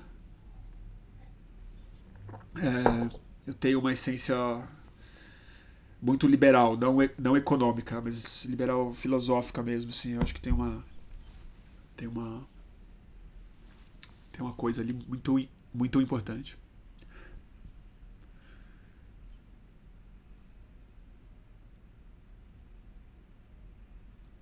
É, gente, eu, tô, eu, tô, eu tomei muito psicodélico para ser comunista, de verdade, não sei. Eu fico muito desconfiado. Ah, o Rafael, putz, Rafael, não me faz isso que eu vou chorar. Ele falou, fala do Robert Hunter. Pois é, acho que pouca gente pouca gente aqui nessa live deve conhecer, porque no Brasil o Grateful Dead é muito pouco conhecido. Mas o Robert Hunter, ele é o meu poeta favorito, é o, o cara que escreveu as letras de música mais lindas que eu já ouvi. Letrista do Grateful Dead, é, embalou milhões e milhões e milhões de pessoas pelas trips psicodélicas mais bonitas de todas. E acho que ele é o cara, ele é o poeta mais oriental no sentido budista e taoísta, melhor falando da palavra, ele trouxe uma, uma dimensão muito não dualista para o cancioneiro americano sem perder a coisa mais americana e folk, caipira e, e, e autêntica é, da literatura dos Estados Unidos. E, e acho que ninguém conseguiu traduzir melhor a psicodelia do que as letras do Robert Hunter, que não tem nada a ver com o que a gente entende no pop por uma letra psicodélica. Ele nunca escreveu que vai derreter as tangerinas e que o céu está brilhando de uma forma diferente, ele está confuso, não tem nada a ver com as letras psicodélicas do Hendrix ou dos Beatles. Ele nunca escreveu uma A Lucy in the Skies with a Diamond. São letras muito muito tocantes e muito específicas. São muitos pensamentos sobre uma é, são, são os pensamentos sobre uma árvore, a, a sensação de se apaixonar de uma maneira é, fora, da, fora do ego. É, ou às vezes é, é, é uma descrição muito satírica, ao mesmo tempo muito transcendental de um jogo de baralho, ou de uma bebedeira, ou de um assassino que chega num lugar. É, então ele, ele é capaz de fazer isso, sim, e acho que nenhum músico, nenhum compositor de, de letra me emocionou tanto na vida quanto o Robert Hunter, e ele, e, literalmente, no meu caso mesmo, é, sei que não estou falando isso sozinho, porque os, todo fã de Grateful Dead inveterado como eu é, tem experiências muito parecidas são músicas que me salvaram mesmo, músicas que me conduziram pela é, mão, assim, durante momentos de profunda de profundo arrebatamento psicodélico. E depois, na vida sobra, essas músicas entram dentro de você como parte da sua alma mesmo, né? E ele morreu hoje, eu fiquei muito chateado, fiquei muito triste, porque, né, que dia feio hoje, né? E o Robert Hunter, ele não aparecia, não, dava, não dá entrevista, ele fez muito pouco show sozinho, mas ele escrevia todas as letras junto, junto com o Jerry Garcia. E, e eu fico muito comovido com as letras dele. Tem Ripple, né? Que é a minha música favorita. Eu recomendo muito.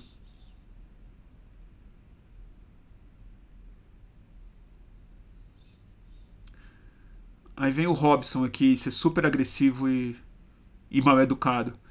Robson Lima. Só brasileira com complexo de vira-lata admira uma cultura como a norte-americana. ah, Robson, na boa. Vá pastar, cara. Entendeu? Tô falando que a música que mais me emociona na minha vida, você vem falar que eu sou vira-lata por causa disso. Ah, vá, vá abrir seu coração, amigo. Música americana, música brasileira, música francesa, música, amigo poesia. Você já ouviu falar disso? Já ouviu falar de literatura? Já falar de. Entendeu? Ah, vai se lascar. Lixo. O que que lixo? tô falando que é o cara que eu mais gosto vai chamar de lixo. Ah, vai passear, Robson. E. Robert Hunter, compositor de, de compositor e letrista do Grateful Dead. Ripple. É, o Baobá tá pedindo pra eu tocar uma música do Grateful Dead. Ah, eu posso tocar. Será que eu toco? Não, ficou muito sem graça, não dá. Não dá.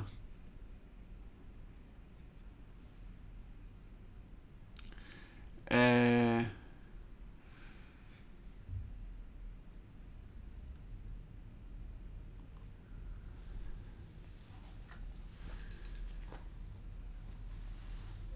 É...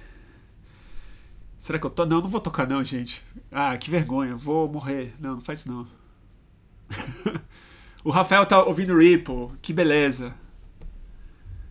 É, não, ficou muito sem graça, gente. Não dá pra tocar. que sabe, todo mundo pedindo pra tocar. Não, não. É que, é que Ripple, que bom, eu vou, eu, eu vou pegar o violão. Tá aqui, eu tava tocando hoje à tarde. Mas o que, que eu faço? Eu não sei tocar, gente. Não sei tocar mesmo, eu fico muito sem graça. É que Ripple é muito bonita para eu tocar. Eu não posso tocar Ripple, porque eu, eu, eu toco Ripple mal. É... Eu posso tocar outra. Qual que eu posso tocar? Posso tocar Ramble on Rose. Ramble on Rose. Ou Broke Down Palace.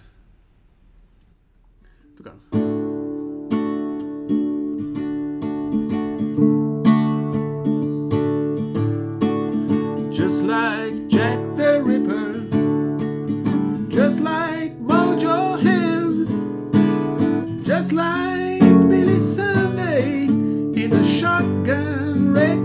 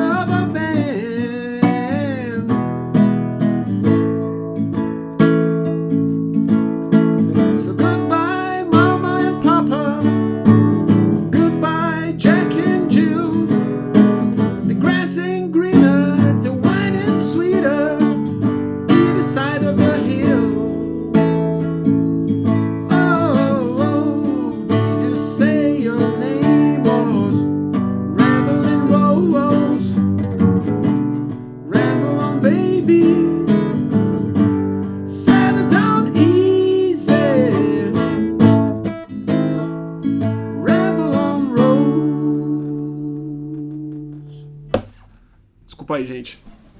Errei bastante. Essa música é mais animada, ela, ela não é as das, das mais emocionantes, mas eu, eu amo essa música de paixão. Ai, gente, não dá, o Robert Hunter não dá.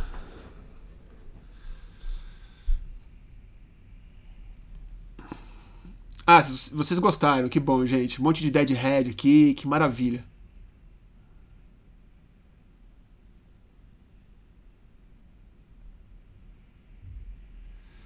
Ramble on Rose. Não, Vinícius, eu não tinha ensaiado, não. Eu, eu, eu, eu, realmente não, não tenho muita coragem de tocar violão em público, não. É que essa música eu, eu, eu, eu gosto muito. E eu tenho tocado violão todos os dias ultimamente. Pra, pra ver se melhora minha cabeça. Tá bom? que mais, turma? Não, não vou tocar mais na live não, gente. Chega. Chega. É...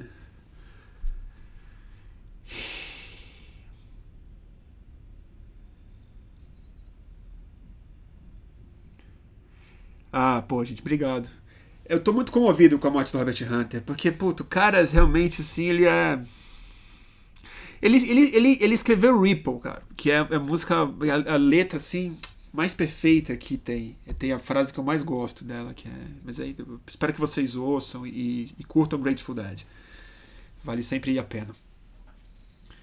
É... E. Claro que alguém tá perguntando se eu vi Bacurau. vi Bacurau sim, gente. Vi, vi, vi Bacurau. Eu amei Bacurau, não sei vocês. Tenho alguns amigos que não gostaram de Bacurau. É... E não tem coragem de falar em, em, público, porque diz que pega mal. Fala mal de Bacurau. Ó, oh, o Benegão tá aí. Benegão, putz. A gente tem que fazer a nossa live junto, né, Bernardo? Quando eu voltar pro Rio, eu vou te convidar de novo. A gente marcou uma, aí ele tinha ensaio, tava um pouco chapado, um pouco. Chapado de sono, na verdade. Não tô.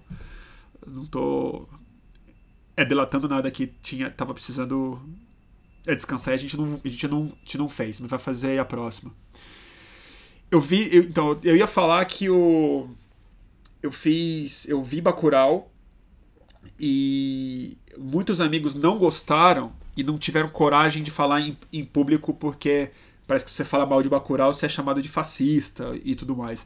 Mas as críticas que eles fizeram de Bacurau é, eu realmente acho que foi totalmente deslocada, porque eu acho que eles entenderam Bacurau como uma, uma coisa muito simplista e maniqueísta de brasileiros contra americanos e tudo mais. Eu realmente acho que o filme é tão mais cheio de, de detalhe e de ironia e de mensagens muito mais profundas sobre o Brasil e, e, como filme ele é muito interessante, como a, o, a, as escolhas estéticas que ele fez, a alegoria que ele conseguiu fazer um faroeste de terror no, extremamente brasileiro, veio a calhar como uma luva, né, no, se veste como uma luva no Brasil de hoje em dia.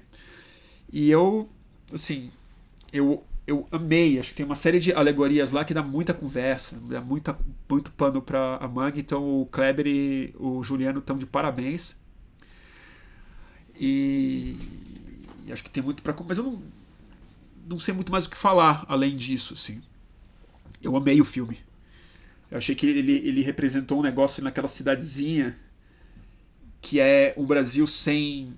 É um Brasil que perdeu a culpa de ser Brasil, né? É, o o puteiro tem a porta é aberta, as pessoas não se julgam, é, o bandido, a médica, o intelectual, o, o cidadão, o fudido e tudo mais, assim, é um Brasil sem a vergonha de ser brasileiro, assim, é, nós somos isso daqui, essa é a comunidade. E a gente fechou junto aqui, né?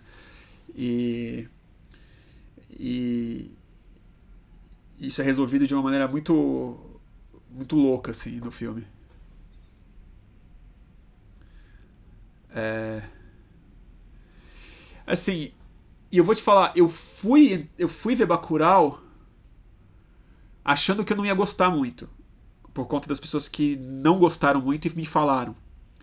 E aí no, no, no filme, no, no começo não estava gostando muito, algumas coisas no, no, no roteiro foram me incomodando e tal, mas quando eu saí do cinema e depois fiquei pensando nele, ele foi crescendo. E aí eu gostei mesmo.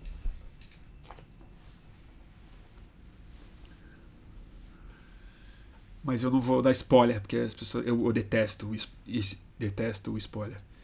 E o. E eu quero chamar o Kleber para uma entrevista mesmo. Eu não sei se uma live ou eu faço um córtex com ele ou outra coisa, mas eu queria chamar o Kleber e o Juliano. É que geral entrevista de, de, de, duas pessoas eu acho mais difícil de fazer. Prefiro quando é uma que engata mais uma conversa. Mas como são dois diretores, pode ser quase um pouco rude não, não, não chamar ambos, né? Mas eu, eu gostei muito. Eu gostei muito. E até o, o, o psicotrópico que tem no filme é muito interessante, né? É a forma como ele faz com que as pessoas. Eu não vou dar, isso, dar spoiler, mas elas sejam capazes de tomar uma atitude lúcida, né? E tem a coisa da violência, né? Que é. Que os americanos estavam achando que eles eram os profissionais nisso. Bem-vindos a Bacurau, né?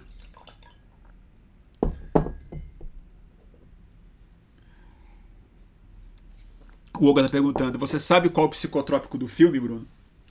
Tem uma tem uma thread muito interessante que o, o Toffoli fez, o Luiz Fernando Toffoli fez, que é tentando matar a, a charada de qual é a qual é a, o, psicotrópico.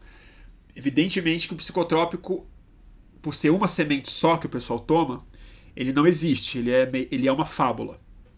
Mas o mais próximo, sem dúvida, é uma semente chamada Agireia nervosa, que é parente da Hipomeia violácea, que é uma das duas sub, uma das duas plantas, uma das duas sementes naturais que tem no mundo que contém LSA, que é o parente mais quimicamente mais próximo natural do LSD é, LSA, é amina do ácido lisérgico, LSA.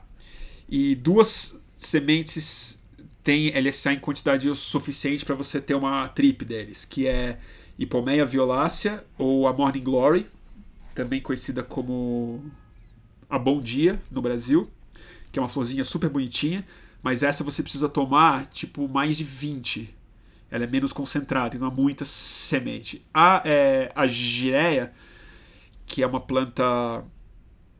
E tem a, a gireia e tem a é, Hawaiian Babywood Rose, que também tem essas. que também é. Que também tem LSA. Elas são mais concentradas. E aí você consegue tomar, assim, sei lá, 3, 4, 5, você já, já tem uma trip. Então a mais próxima seria essa semente. Mas eu, eu tenho que perguntar para o Kleber isso. Eu, eu suspeito que eles não. que essa droga não é uma referência a uma droga real. Eu acho que é uma, é, é uma alegoria como tantas outras no filme. A gireia eu já tomei, gente. Já tomei a gireia, já tomei hipomeia também. Ela, é, ela, ela pode ser bem forte. E, e para mim não foram trips agradáveis. Ela foi levemente alucinógena, não muito, mas deu muita dor de cabeça, deu enjoo do estômago. Eu lembro que eu, no final eu vomitei um pouco quando eu tomei, então nunca mais. Mas na época que eu experimentava muita, muita substância diferente, eu tomei a gireia nervosa. Acho que eu tomei, sei lá, umas, umas cinco talvez, não me lembro agora da minha dose qual foi. O Guilherme, o Kleber já falou. O que, que ele falou? Eu tô muito gago, gente. Hein, Guilherme?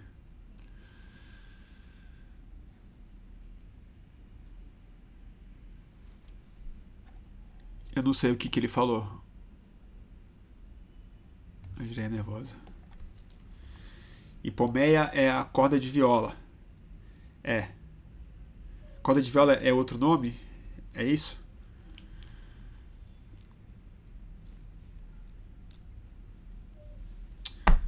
É isso. É, o André tá falando, tem todo um preparo para tomar para não enjoar. Eu tentei preparar, eu moí, bati, mostrei com um pouco de água, fiz uns negócios, mas mesmo assim eu enjoei bastante. É difícil tomar. Psicodélico natural, a, a maioria deles dá bastante enjoo, né? É, quase todos que eu tomei, mesmo cogumelo mágico, que eu gosto muito, sempre que eu tomo me dá um enjoo danado. É, ayahuasca, São Pedro, tudo é. Tudo dá uma, dá uma demandada do corpo. É... Amanda pergunta: Você participa, Bruno, das gravações do Greg News? Toda gravação estou lá. Toda terça-feira estou lá. No estúdio do. No Rio de Janeiro. Não estou hoje porque hoje não estamos gravando. É, a, o Greg News que vai ao ar nessa sexta-feira, ele foi gravado na semana passada porque a nossa diretora, Alessandra Orofino, está em Nova York acompanhando a Assembleia da ONU. Tá bom, gente? Acho que tá bom hoje, né? É, no começo dessa live eu acho que eu tava um pouco. Eu tô um pouco confuso. Eu tô, repetindo, tô dizendo isso para vocês, gente. Eu, eu, eu tô querendo transformar o boletim, pelo menos durante uma fase, em.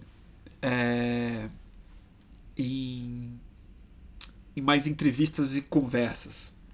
Eu acho que a do Siddhartha foi bem sucedida e eu queria tentar abrir os assuntos e não ficar falando tanto mais sobre o bolsonaristão, sabe? Porque ao mesmo tempo, assim, gente, eu já fiz 60 episódios do Boletim do Fim do Mundo, quase todos eles analisando o Bolsonaro. Chega um limite também, porque no fundo o Bolsonaro não é tão interessante assim, né? E ele também não é tão profundo assim. Então, assim, já tem, assim, sério, 120, sei lá, 180 horas de eu falando sobre isso para onde é que eu vou começar a repetir? E eu acho que tem tantos assuntos interessantíssimos no mundo para a gente discutir, e acho que a gente está perdendo um pouco, sei lá, tá meio que cultivando, sabe, a, a coisa ruim do Bolsonaro.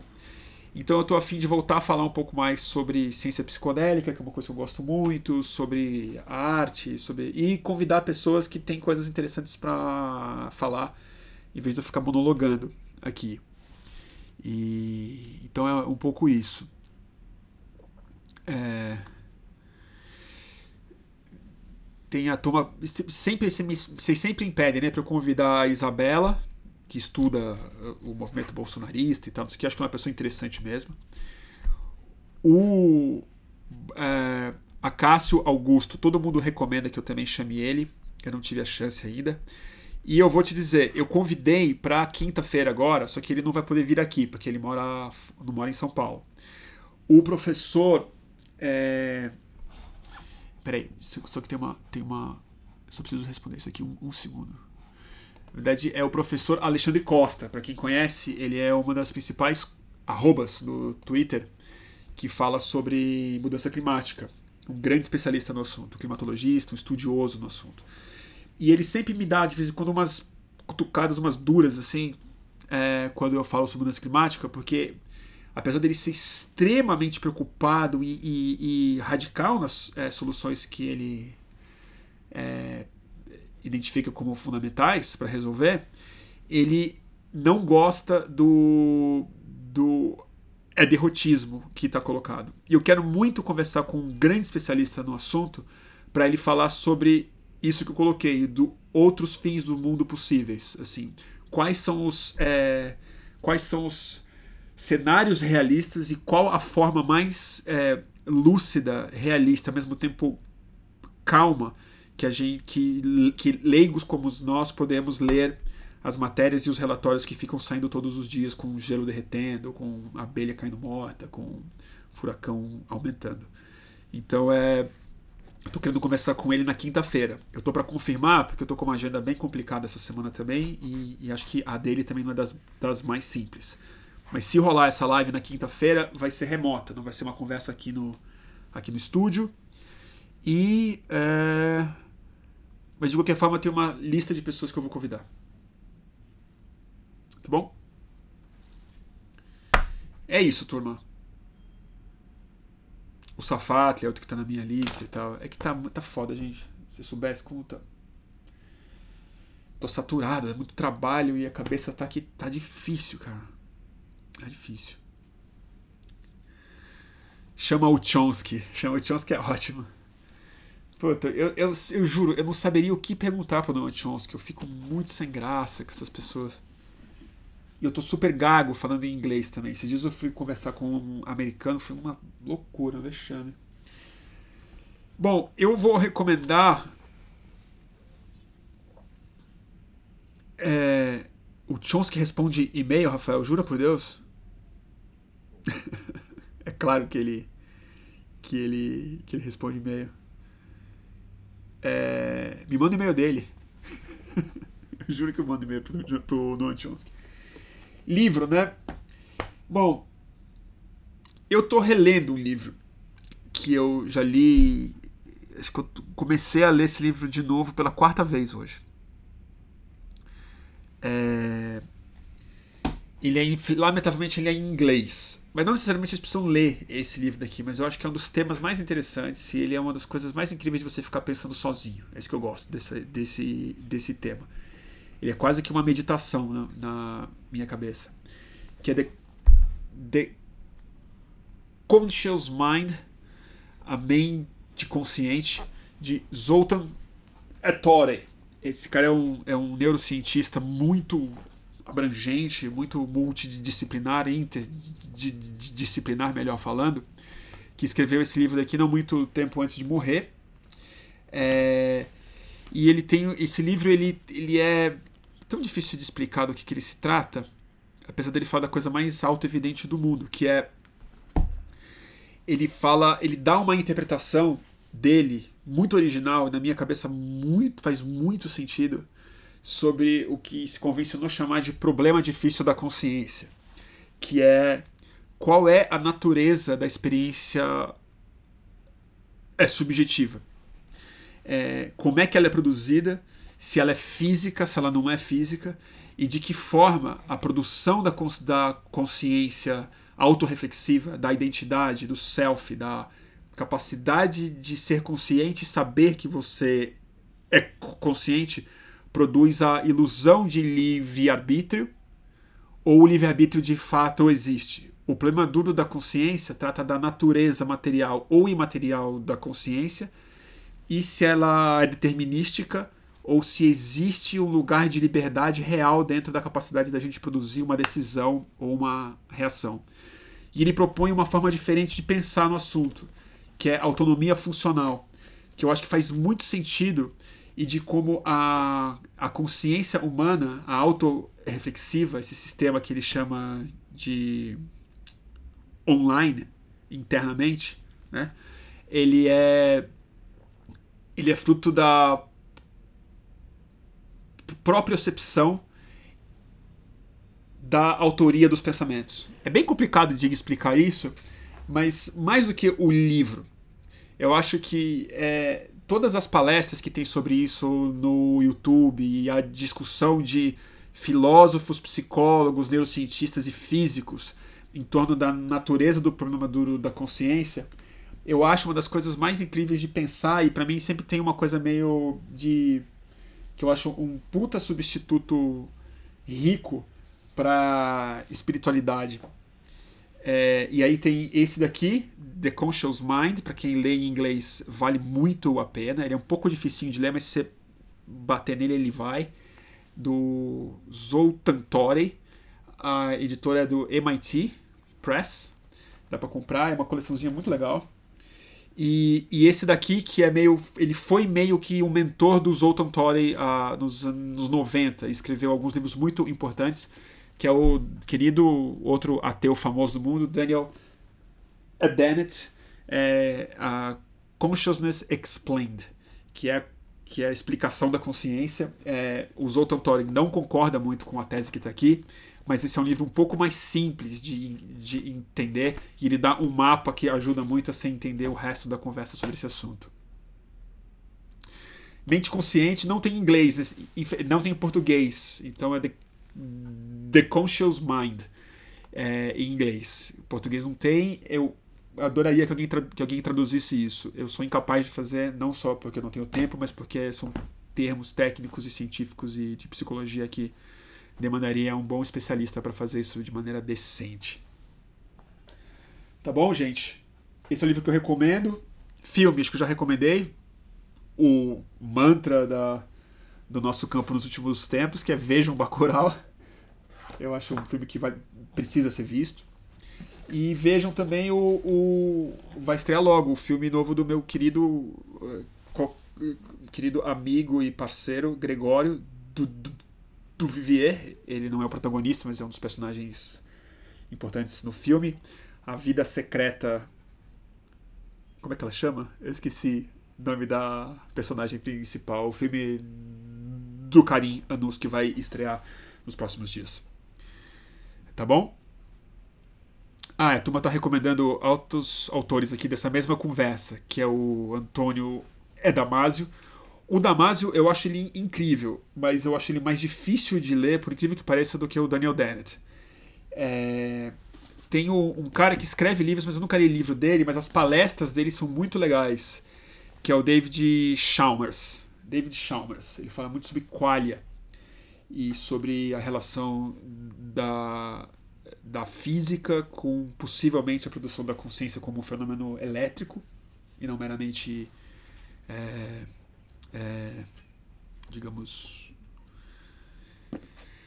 não meramente massa, né? não meramente, não meramente, físico assim, físico num outro lugar, num outro campo, né? no campo eletromagnético e, e quântico. É, e o Sam Harris fala muito sobre isso. Tem o podcast do Sam Harris que ele discute muito isso. Apesar de cada vez mais eu achar o Sam Harris um pouco careta nessas conversas.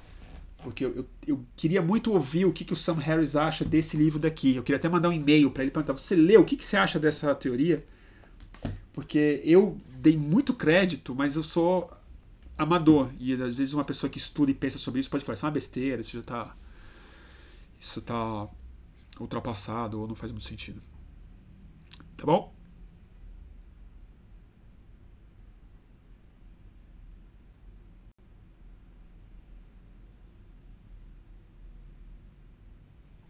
É isso aí, turma. Ah, o, o Rafael tá falando. O... Aliás, o Sam Harris é terrível, ele é, ele é islamofóbico, né? Eu, eu, putz, eu não quero entrar muito nessa, nessa conversa. Eu, eu, eu, eu acho o Sam Harris islamofóbico. Mas eu não acho que ele é o tipo de islamofóbico que acusam ele de ser.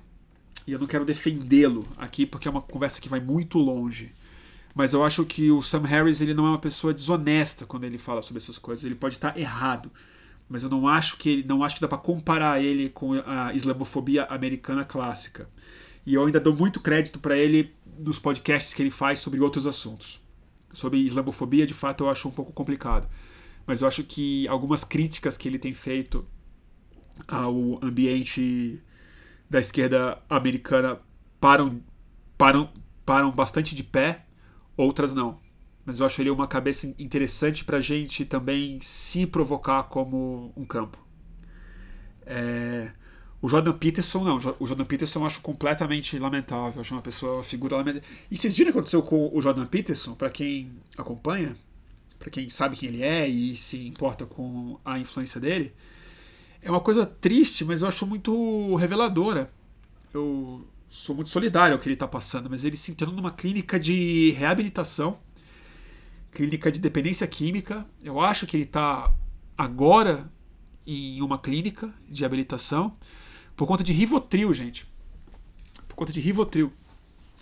E eu acho triste, evidentemente, sou sempre muito solidário a todo mundo que desenvolve dependência química grave, mas eu acho muito sintomático também que seja exatamente um, um cara que, que, que se fez como um exemplo para meninos e homens e tal, de alguém que é capaz de exercer o autocontrole e a lucidez e arrumar o quarto e ter uma vida limpa e, e não alterar a consciência e, e, ter uma visão muito racional e fria, organizada e tudo mais, que ele justamente é, é junguianamente, eu acho que ele não, não, não trabalhou bem a própria sombra, né?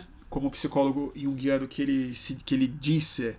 E eu acho que de fato ele faz muito sentido que uma pessoa como ele tenha de tenha tido crises, eh, tenha criado dependência química justamente em ansiolítico e em remédios é, é, de, de, de, como, o, como o Rivotril. Então, minha solidariedade ao Jordan Peterson, que discordo radicalmente como intelectual, acho ele fajuto, mas acho um exemplo interessante de pensar culturalmente no, no significado dessa internação.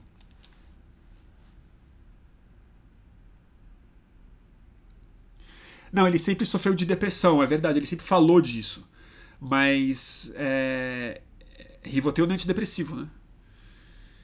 E, e, mas é isso. É verdade, o Jordan Peterson é favorável a psicodélicos. Ele já deu declarações favoráveis a psicodélicos, eu acho mesmo. Mas é isso.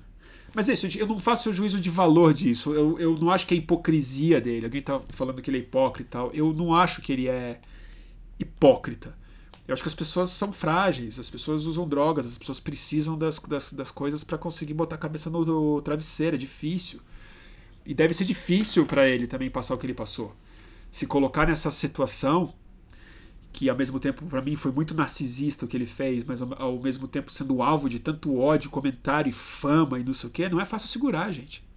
Não é fácil segurar. Não é à toa que rockstar é que morre de overdose. É difícil o, o, o spotlight, né? Então eu tenho.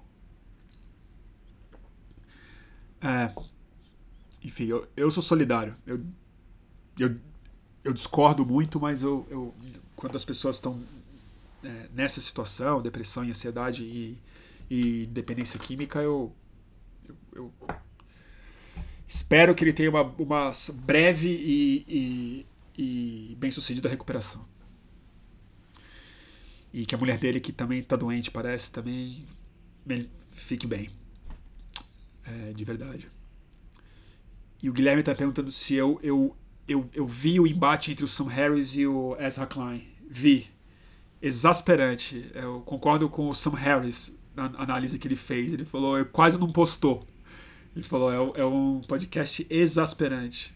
Eu concordo. Eu não. Achei uma. Uma desgraça aquela conversa lá. Não aconteceu.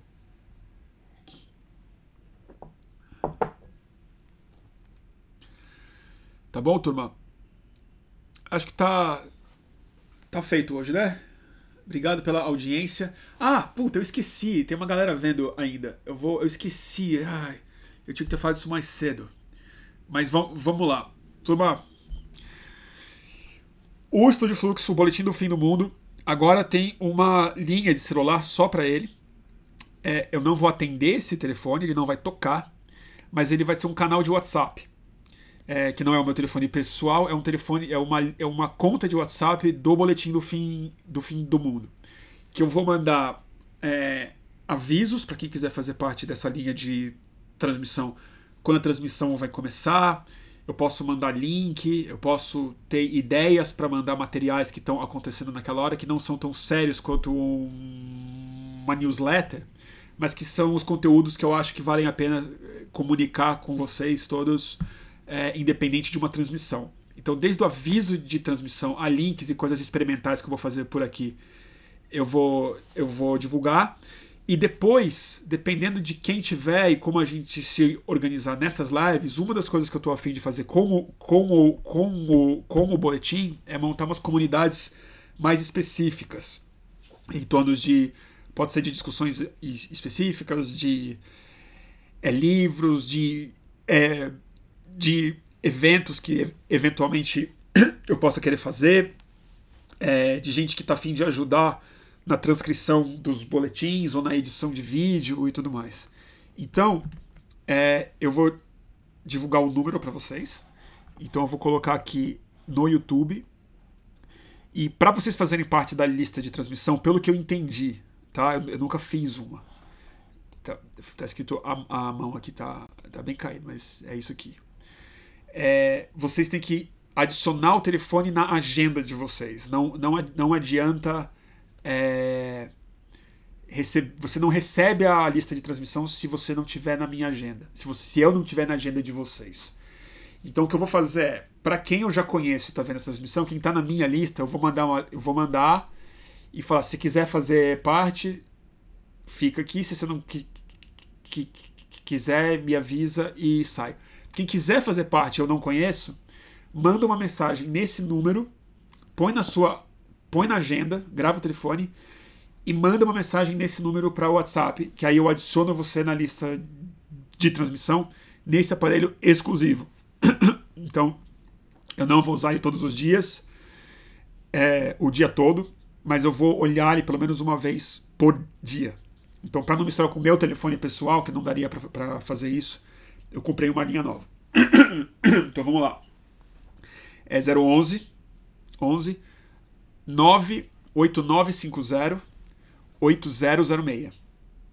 Vou repetir: 11 98950 8006. É o WhatsApp do, fim, do boletim do fim do mundo. E aí vocês mandem uma mensagem para esse WhatsApp e eu vou e aí eu vou nos próximos dias organizar essa lista de transmissão e ver o que, que isso ver o que, que isso vira. Tá bom, gente? É isso. E que bom que eu lembrei, porque senão eu ia ficar muito frustrado. Tá bom? Alguém quer que eu repita? 011. Tá bom? 011. Vou repetir mais, mais uma vez. 11. Eu vou digitar, peraí. É, 9. É, vou colocar aqui, peraí. 11. 9. 8, 9. 508006. Essa aqui, ó. Foi. Ah, tá todo mundo colocando. Que bom. Obrigado, gente. Tá bom? Como é que faz pra baixar esse teclado aqui? Já me, me, me ferrei aqui. Não. É, deu. Tá bom, turma? E é isso. E quem quiser ser colaborador do Fluxo, eu agradeço profundamente é por conta das colaborações de, de muitos de vocês que essas transmissões são possíveis.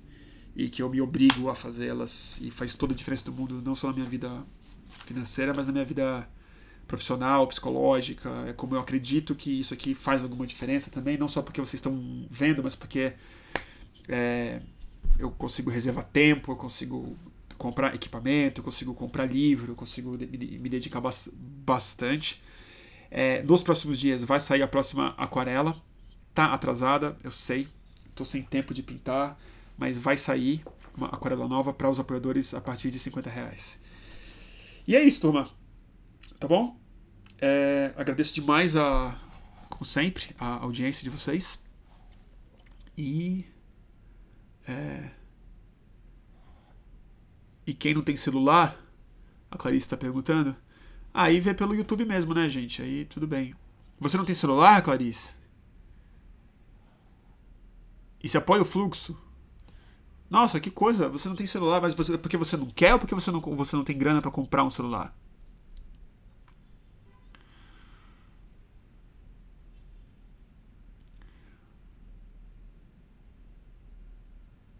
É, bom, eu vou te falar.